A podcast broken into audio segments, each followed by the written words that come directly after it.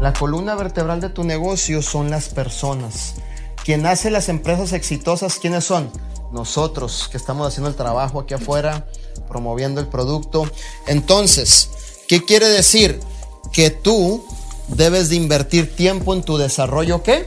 Personal. ¿Cómo invierto el tiempo, mi líder? Muy sencillo.